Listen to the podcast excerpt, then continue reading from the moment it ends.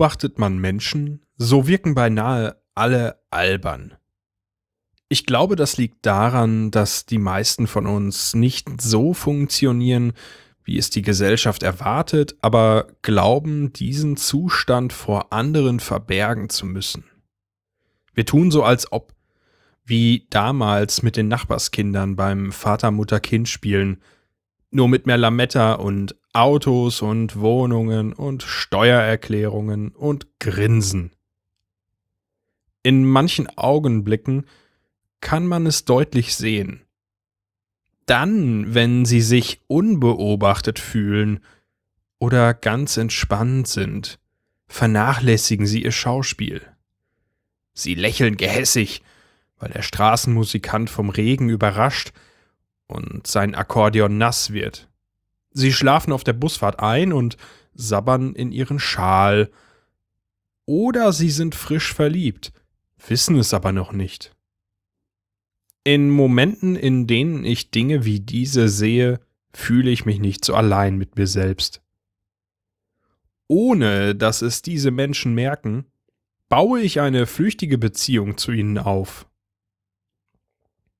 Binnen von Sekunden gewinne ich sie lieb und lasse die Liebe sogleich wieder vergehen, als wären sie Charaktere aus einer Soap im Fernsehen, die in der einen Folge zu Publikumslieblingen aufgebaut und in der nächsten zu Bösewichten gemacht werden.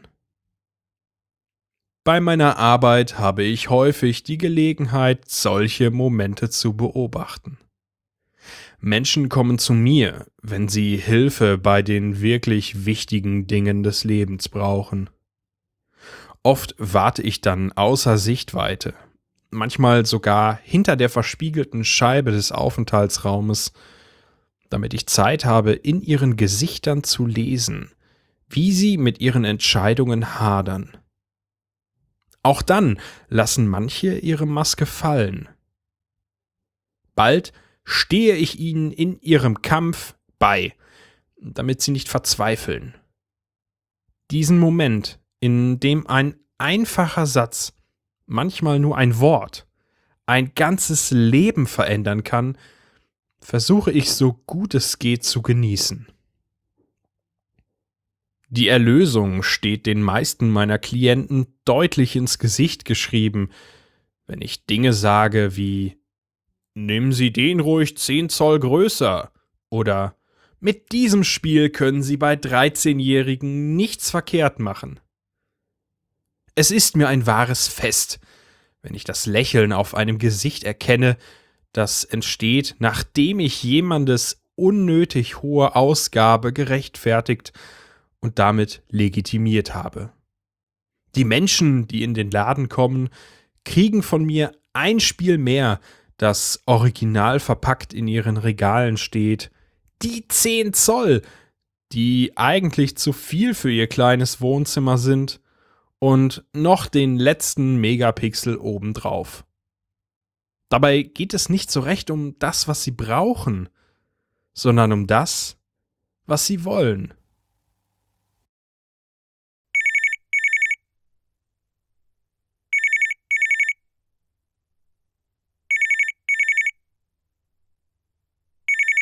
Guten Morgen. Ich bin da richtig bei der Mediatom-Filiale Wirstein-Obergroßenbrösel? Ja, ganz recht. Siebert Herdenwurf am Apparat. Mit wem spreche ich? Bevor ich Ihnen meinen Namen nennen darf, müssten Sie eine Vertraulichkeitsklausel unterzeichnen. Ich rufe aus der Entwicklungsabteilung an. Mehr sollte Sie nicht kümmern. Okay.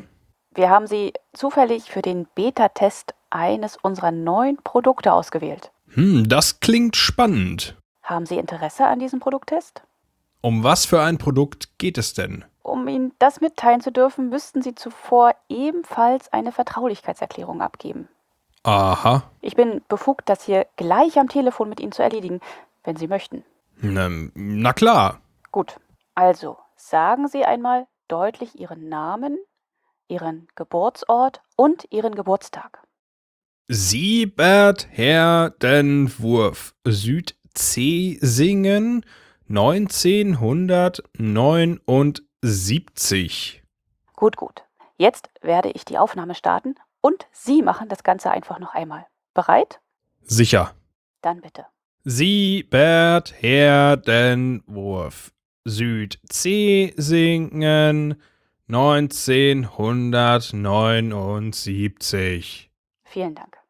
War's das? Nein, nein, so gleichen wir Ihre Identität mit unseren Personaldaten ab. Ach so. Die Erklärung folgt nun. Haben Sie zufällig einen spitzen Gegenstand in der Nähe? Äh, was? Na, eine Tackernadel, ein Zirkel oder mh, ein Stück Papier, an dem man sie schneiden könnte. Warten Sie mal kurz. Nehmen Sie sich alle Zeit, die Sie brauchen.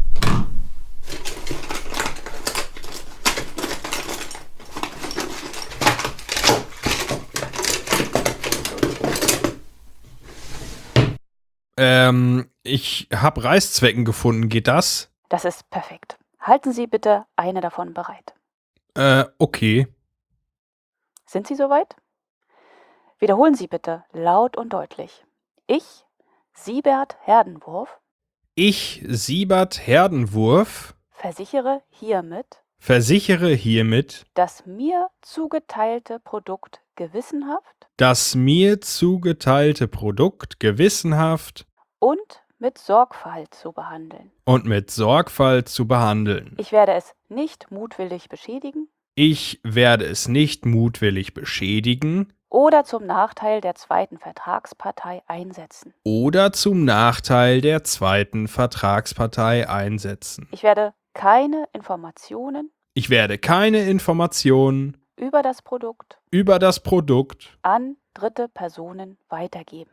An dritte Personen weitergeben. Sollte ich eine der Vertragsbedingungen nicht erfüllen, Sollte ich eine der Vertragsbedingungen nicht erfüllen, wird eine Vertragsstrafe nach Paragraph 42 dieses Vertrages fällig. wird eine Vertragsstrafe nach Artikel 42 dieses Vertrages Moment. Artikel 42? Erhalten Sie postalisch. Hm, okay. Wird eine Vertragsstrafe nach Artikel 42 dieses Vertrages fällig? Jetzt stechen Sie sich bitte mit der Reißzwecke in einen Finger und träufeln etwas Blut auf den Telefonhörer. Bitte? Entschuldigen Sie meine undeutliche Ausdrucksweise. Stechen Sie sich bitte mit der Reißzwecke in den Finger und lassen Sie Blut auf den Telefonhörer tropfen. Das habe ich schon verstanden. Dann bitte. Wieso? Zur rechtmäßigen Besiegelung unseres Vertrages. Ist das ein Witz oder so? Sind hier irgendwo Kameras? Möchten Sie unser neues Produkt nun testen oder nicht? Ja, ich möchte Ihr neues Produkt testen. Dann tun Sie bitte, was ich Ihnen gerade erklärt habe. Das ist doch nicht normal. Ich bitte Sie nun ein letztes Mal. Sollten Sie kein Interesse mehr an unserem Produkttest haben, legen Sie bitte auf und verschwenden nicht weiter meine Zeit. Ist ja gut, ich mach ja schon. Pff, au! Zufrieden? Nicht wirklich. Sie haben auf den Hörer gespuckt. Also sind hier doch Kameras. Ich verliere langsam etwas die Geduld, Herr Herrenwurf. Ich zähle jetzt rückwärts bis null. Sollten Sie bis dahin nicht tun, was ich Ihnen sage, werde ich auflegen. Fünf, vier, drei, zwei. Ist gut, ist gut. Hier mein Tropfen Blut. Herzlichen Glückwunsch, Herr Herrenwurf. Ein Testprodukt ist bereits unterwegs zu Ihnen. Ja, Sie haben mir noch gar nicht gesagt, was es ist. Meistens möchten sich unsere Tester überraschen lassen. Soll ich Ihnen wirklich verraten, was es ist? Ja, bitte. Okay. Sie erhalten von uns eine absolute Neuentwicklung. Es gibt kein vergleichbares Produkt auf dem europäischen Markt. Wir betreten damit völliges Neuland auf dem Gebiet der Unterhaltung. Und was genau ist es? Hm, bisher hat das Produkt nur einen internen Namen, der sich durch neue Erkenntnisse der Marktforschungsabteilung noch ändern könnte, aber wir nennen es Multiversalfernbedienung. Äh, Universalfernbedienungen gibt's doch wie Sand am Meer. Nicht universal, multiversal. Wo ist der Unterschied? Was kann ich damit bedienen? Alles. Alles? Alles. Verstehe ich nicht. Das ist nur verständlich. Warten Sie erst einmal ab, bis Sie das Gerät in Händen halten. Wir haben unsere Produkttests unter anderem ausgeweitet, um herauszufinden, wie sich seine Funktion besser beschreiben lässt. Aha. Na, das ist unser Kurier. Sie können die Multiversal-Fernbedienung sofort ausprobieren. Ich halte Sie nicht länger auf. Äh, was? Auf Wiedersehen, Herr Herdenwurf. Äh, Wiedersehen.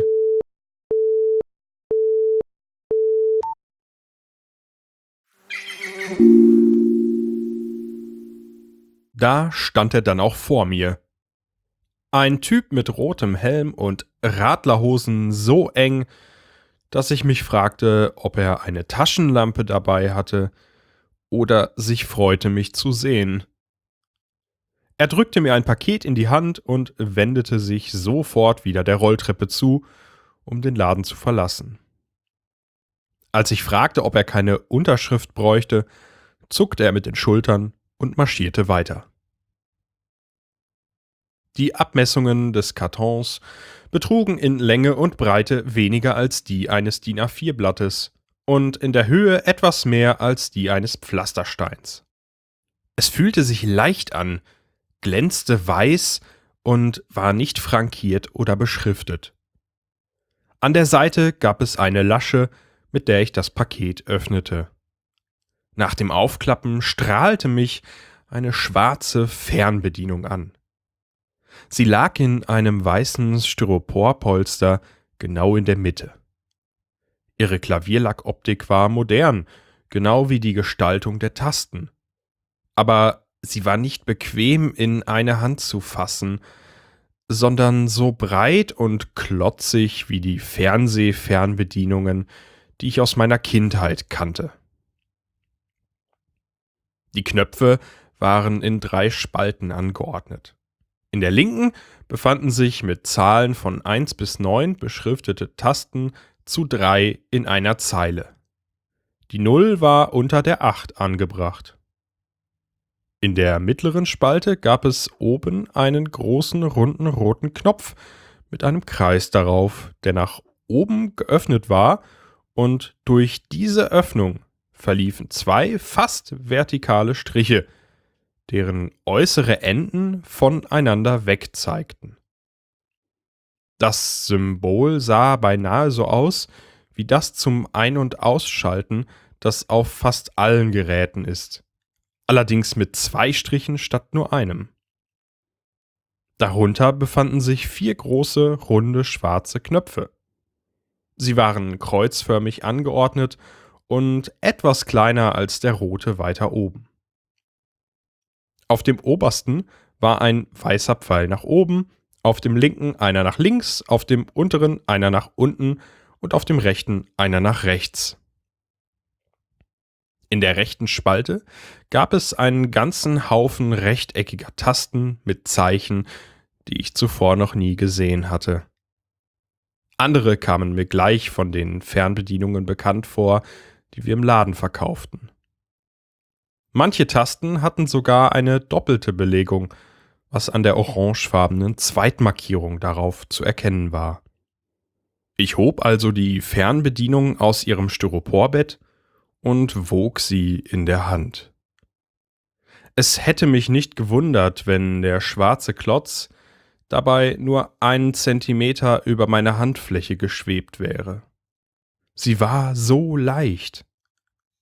Im Loch in dem gerade noch die Fernbedienung geschlummert hatte, lag außerdem die Gebrauchsanleitung, die ich natürlich dort zurückließ, als ich mit dem Gerät in unseren Heimkinobereich ging. Es war Zeit, dieses Ding zu testen, das die Frau aus der Entwicklungsabteilung mit so viel Marketinggeschwafel angepriesen hatte. Im Geschäft standen nur drei andere Leute. Ein Kunde ließ sich gerade von meiner Kollegin wegen eines neuen Surround-Sound-Systems beraten. Die zweite Kundin fummelte an der Auslage mit den Softcore-Pornos herum. Ich stand vor der Fernseherwand. Hier sind die Durchschnittsmodelle aus unserem Sortiment aufgestellt. Kluge Kunden suchen sich hier ein Modell mit moderatem Preis aus, das für ihren Bedarf vollkommen ausreicht, damit ich sie anschließend von dem höherpreisigen Gerät mit mehr Herz überzeugen kann, das etwas prominenter ausgestellt ist. Dieser Bereich des Ladens ist immer besonders warm. Die Hitze der laufenden Fernseher ergießt sich über die Kunden, und weil ihnen das Schwitzen unangenehm ist, verschwinden sie schnell wieder aus der Ecke der Vernunftkäufe.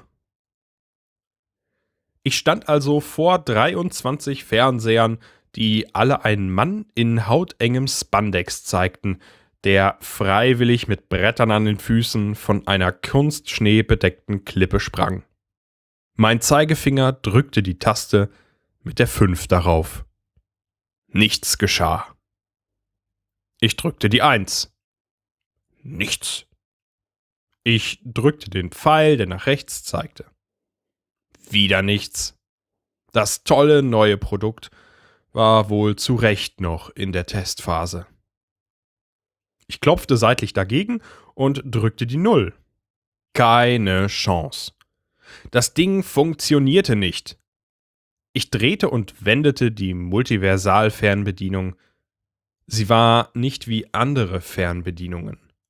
Normalerweise bestanden solche Knochen aus einer oberen und einer unteren Hälfte, die durch eine Naht an den vier Seiten verbunden waren. Diese Fernbedienung war aus einem Guss. Nur eine Klappe auf der Rückseite zeichnete sich im Gehäuse ab. Ich öffnete sie. Das Fach dahinter war leer. Sie hatten die glorreiche Multiversal-Fernbedienung ohne Batterien geliefert. Das Fach fasste offenbar zwei der dicken, eckigen 9-Volt-Batterien, die niemand mehr benutzte. In einem Drahtkorb fand ich noch einige verstaubte Pakete davon und setzte sie ein. Die federhafte Leichtigkeit der Fernbedienung verschwand sofort. Sie fühlte sich jetzt wie der Klotz an, nachdem sie aussah. Ich wendete mich also wieder unserer Fernseherwand zu. Es sprangen immer noch Leute von Klippen und wurden dafür gefeiert. Jetzt waren sie dabei allerdings fast nackt und sprangen ohne Bretter mit dem Kopf voran. Ich hielt die Fernbedienung fest in beiden Händen und presste meinen rechten Daumen auf den rechten Pfeil. Die Fernseher zeigten nun zwei Tauben. Ich drückte zum zweiten Mal. Eine Frau mit spitzen Ohren warf eine Axt nach einem Roboter. Das Senderlogo kannte ich nicht. Ein drittes und ein viertes Mal drückte ich die gleiche Taste. 23 hochauflösende Fernseher zeigten ein regungsloses Glas Mayonnaise vor weißem Grund. Das äh, musste eine neue Hipster-Mayonnaise sein, die ich noch nicht kannte. Ich war von der Multiversal-Fernbedienung enttäuscht. Sie schien nicht mehr zu können als alle anderen Fernbedienungen, die wir im Laden hatten. Mein Daumen drückte zum fünften Mal die rechte Pfeiltaste hinunter. Sieben Fernseher schalteten sich ab. Ich ging näher an einen der anderen Bildschirme um mich zu vergewissern, dass ich richtig sah. Alle zeigten sie zwei Bagger bei etwas, das aussah, als würden zwei Elefanten Sex miteinander haben. Ein empörter Schrei ertönte hinter mir. Sofort trat ich einen Schritt zurück und drückte wieder die rechte Pfeiltaste. Ich wollte mich bei dem Kunden entschuldigen, der offenbar dasselbe gesehen hatte wie ich und drehte mich um. In meinem linken Augenwinkel sah ich noch, wie die Fernseher dunkel wurden. dumpf kroch die Frage durch meine Gehirnwindungen, was es so empörenswert machte, dass zwei Baumaschinen aufeinander herumfuhren. Erst als ich die halbe Drehung vollzogen hatte, fiel mir auf, dass nicht nur die Fernseher ausgeschaltet waren. Es war stockfinster. Ich sah weder Kunde noch Kundin, und auch meine Kollegin aus der HiFi-Abteilung war verschwunden.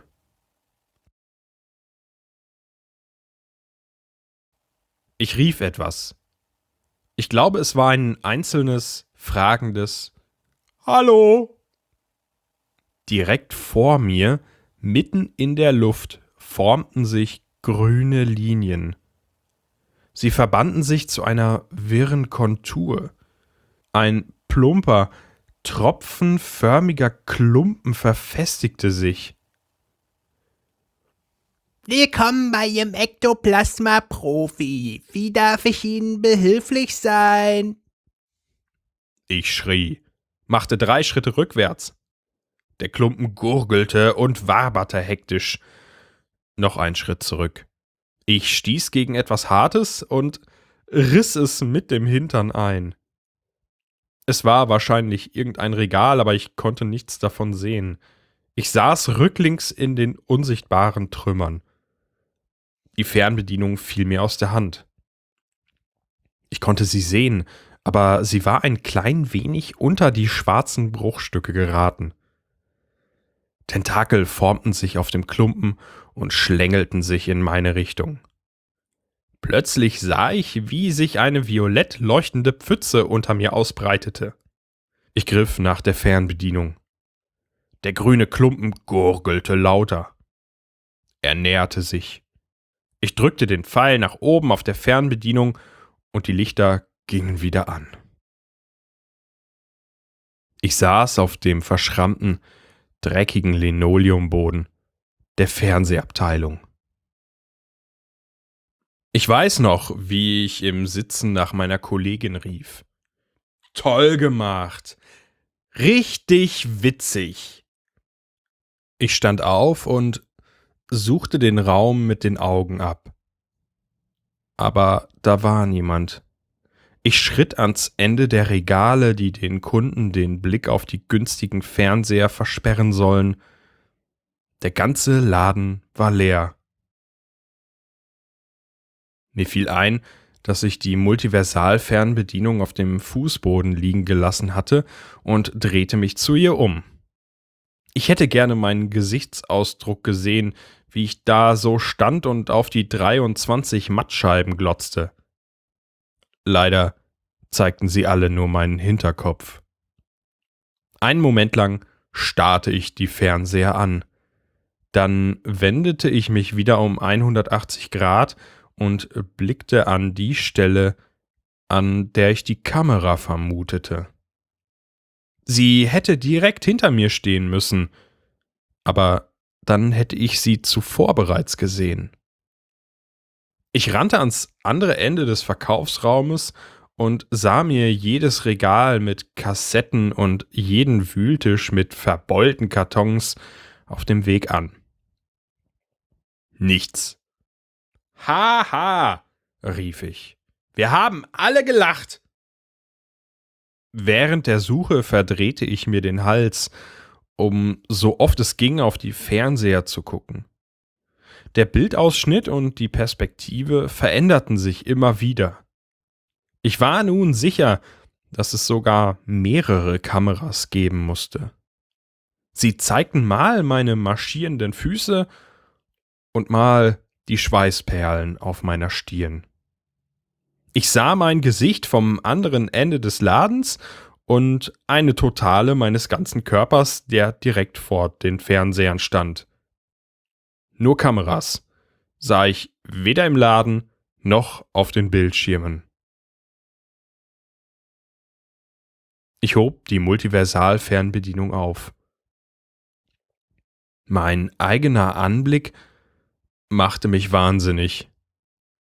Ich hielt die Fernbedienung mit ausgestreckten Armen in Richtung der Fernseher und drückte den roten Knopf. Sie ließen sich davon nicht beirren und zeigten weiter den verwirrten Ausdruck auf meiner Visage. Tja, und dann stand da der Pudel.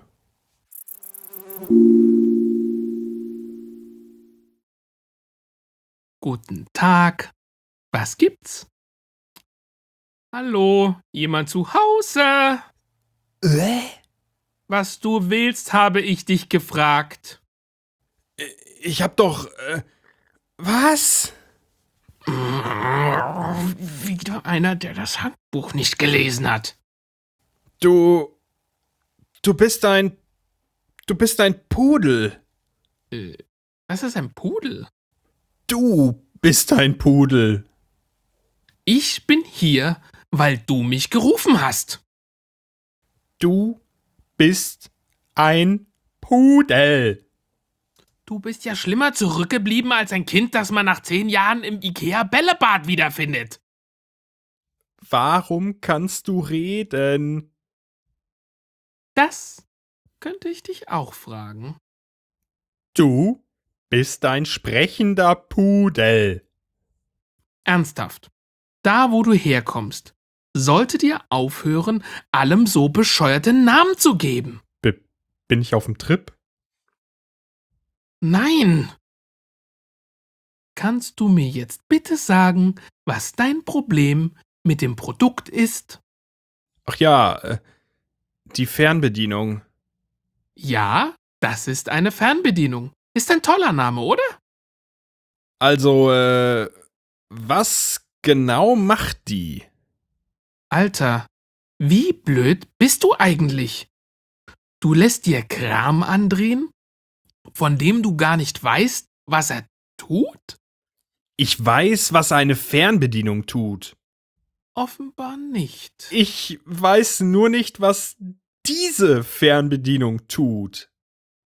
Ey, die rote Taste, siehst du, diese rote Taste hier ist für technische Notfälle gedacht. Du bist eine ganz andere Art von Notfall. Erklärst du's mir bitte trotzdem? Meine Fresse. Wenn du die hellste Kerze eurer Evolution bist, dann ist es bei euch echt schattig. Also, es gibt eine unendliche Anzahl an Universen. Mit dem Ding in deiner Hand kannst du zwischen ihnen umschalten. Uäh? Parallelwelten, Multiversen. Schon mal gehört? Aha. Also, wo ist dein Problem?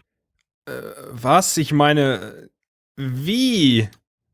Entweder du tippst die Nummer der Welt ein oder du benutzt die Pfeiltasten, um horizontal oder vertikal zu navigieren. Horizontal und vertikal? Was du dir ausdenken kannst, findest du eine Ebene tiefer als dein. Was sich die ausdenken können, die sich dich ausgedacht haben, findest du auf deiner eigenen Ebene mit den Pfeiltasten nach links oder nach rechts. Und was sich die ausdenken können, die sich die ausgedacht haben, die sich dich ausgedacht haben, findest du eine Ebene oben drüber. Ich bin ausgedacht? Na, schon. Heißt das, ich bin nicht echt? Was meinst du? Bin ich nur eine Figur in irgendeiner kranken Fernsehserie oder bin ich wirklich echt? Äh, Ich verstehe die Frage nicht. Ist das hier die Realität? Sicher. Für dich jedenfalls. Du kannst machen, was du willst. In unendlich vielen Welten. Guck dir wer beim Kacken zu. Und mit Sicherheit ist sogar dieses Gespräch Teil einer Geschichte. die irgendwer allen erzählt, die sie hören wollen. So ist das nun mal. Das. Das kann doch nicht sein. Stell dich nicht so an. Überleg mal, wie sich die fühlen, die das jetzt gerade aus zweiter Hand erfahren. Du verarscht mich doch. Ver was? Du trickst mich aus. Du lügst mich an. Es gibt keine Lügen. Raffst du das denn immer noch nicht? Hä? Wenn alles möglich ist und alles irgendwo passiert, wie kannst du dann lügen? Irgendwo ist genau das, was du sagst, passiert. Äh, aber warum ich? Offenbar nicht, weil du so klug bist. Ich meine, warum verschenkt ihr die Dinger überhaupt? Wie? Verschenkt. Na, ich hab doch nichts bezahlt. Hast du deinen Vertrag nicht gelesen? Ich wurde angerufen. Da hat man mir den vorgelesen. Äh, nein, ich meine den Vertrag, der dem Paket beilag? Was? Die genauen Vertragsbedingungen lagen deiner Lieferung bei. Ich hab da nichts gesehen. Ich muss unbedingt im Vertrieb deines Universums anfangen. Du hast dich selbst gegen das Ding eingetauscht. Was bitte? Mit dem Einschalten der Multiversalfernbedienung hast du zugestimmt, nach deinem Tod für die Firma zu arbeiten. Nach meinem Tod. Wenn du wem davon erzählst oder das Ding kaputt machst, natürlich früher. Was soll das überhaupt heißen, für die Firma arbeiten? Kommt drauf an, was du kannst. Hm, So wie ich das sehe, wirst du wohl eine Wanddekoration oder sowas. Erstmal rufen sie dich in die Zentrale. Zentrale? Weißt du was? Ich lasse dir eine Broschüre schicken. Ich habe nämlich keinen Bock mehr, dir jeden Scheiß zu erklären. Sind wir fertig? Wie komme ich denn jetzt wieder nach Hause? Schlag einfach dreimal deine Hacken zusammen. Das funktioniert nicht. du bist echt drollig.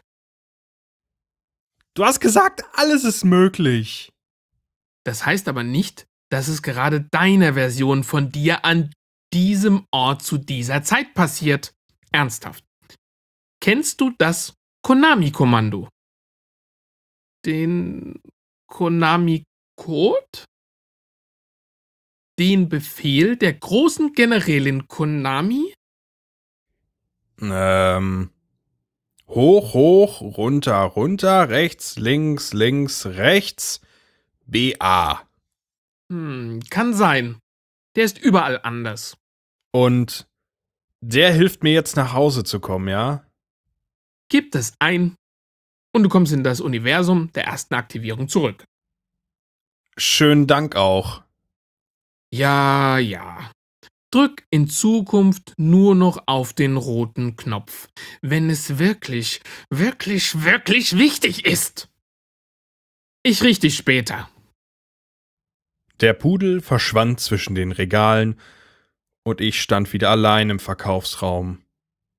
Sofort drückte ich die Tasten, die mich wieder nach Hause bringen sollten.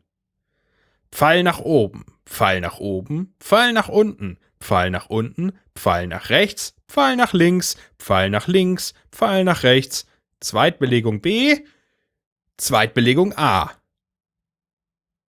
Meine Kollegin und die beiden Kunden tauchten nicht wieder auf. Meine Fratze zierte immer noch 23 Fernseher. Ich rannte durch den Laden. Vielleicht hatten alle den Verkaufsraum verlassen. Der Ausgang des Geschäfts lag im Erdgeschoss, also rannte ich die stehende Rolltreppe hinunter. Auch dort war niemand. Wieder drückte ich die Tasten, diesmal fester. Pfeil nach oben, Pfeil nach oben, Pfeil nach unten, Pfeil nach unten, Pfeil nach rechts, Pfeil nach links, Pfeil nach links, Pfeil nach rechts, Zweitbelegung B, Zweitbelegung A. Nichts. Der Pudel musste mich wieder verarscht haben. Die automatischen Schiebetüren nach draußen waren verschlossen. Durch das Glas sah ich, wie dicke gelbe Schneeflocken langsam die Straße vor dem Geschäft bedeckten. Als ich heute zur Arbeit ging, war es Ende Juni und strahlender Sonnenschein. Ich griff in meine Tasche, zog den Schlüsselbund an der Kette heraus und steckte den Schlüssel ins Schloss. Er passte. Ich riss die Türen auf und eilte nach draußen, nur um zu sehen, dass die gegenüberliegende Ladenzeile verschwunden war.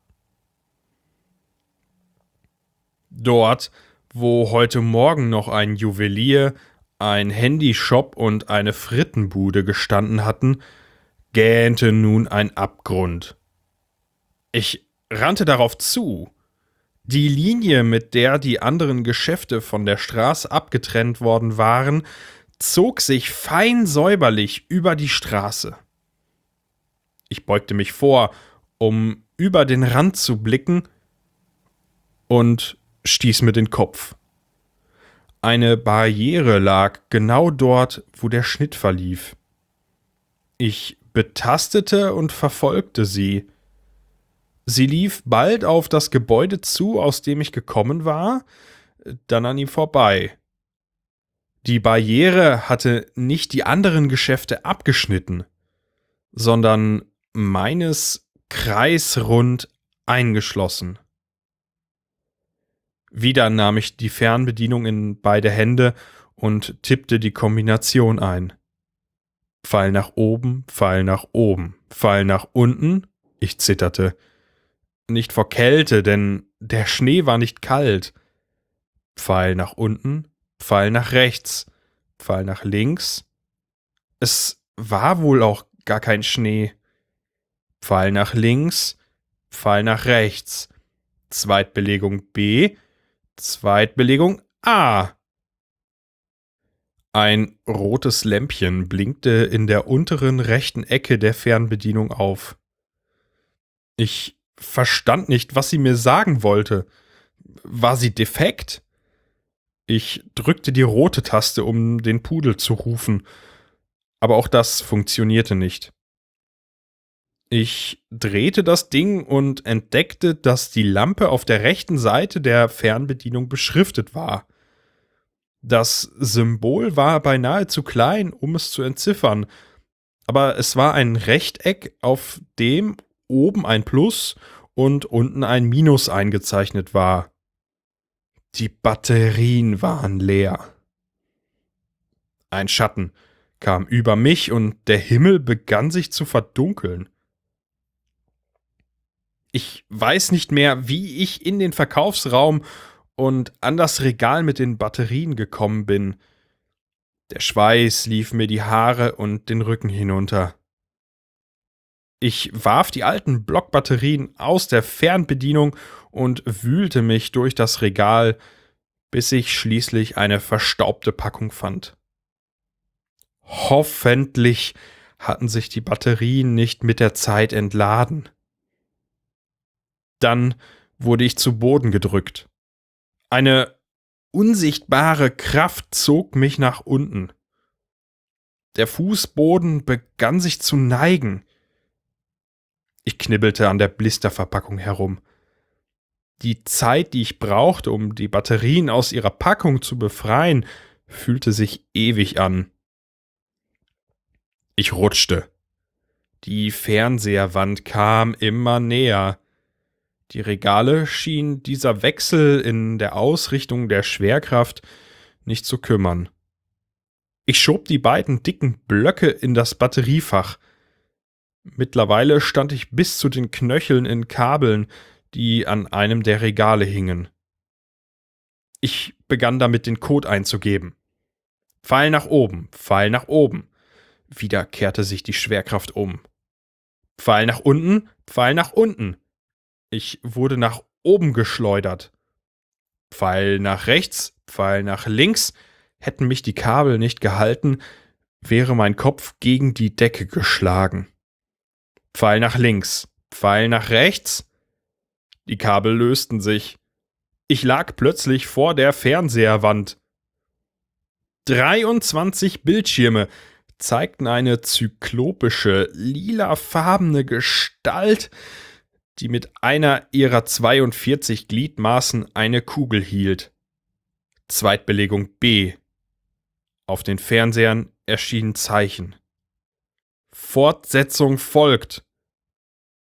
Ich drückte die letzte Taste. Zweitbelegung A.